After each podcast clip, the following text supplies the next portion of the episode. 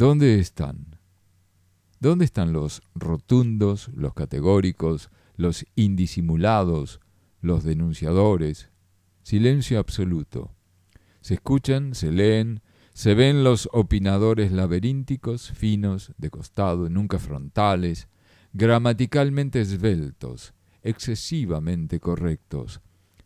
Asumieron la espantosa tendencia de lo políticamente correcto, decir todo lindo para que nadie se ofenda ni se enoje, no sea cosa que el funcionario lo llame por teléfono al atrevido que lo criticó, porque siempre los funcionarios consiguen el teléfono privado del opinador, lo llaman y se quejan.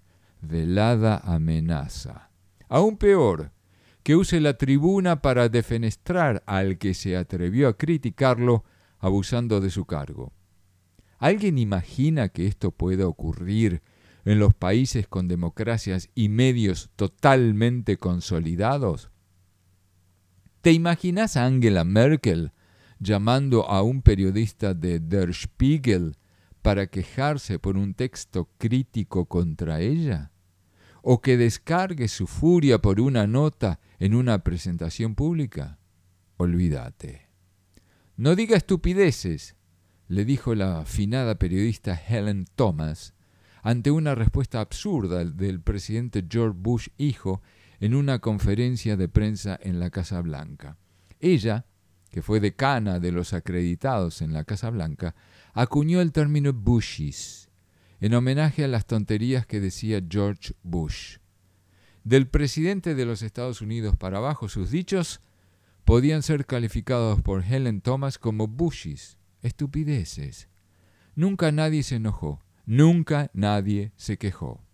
¿Te imaginas a algún periodista diciéndolo a un ministro o al presidente argentino, eso es una estupidez o eso que dice es falso?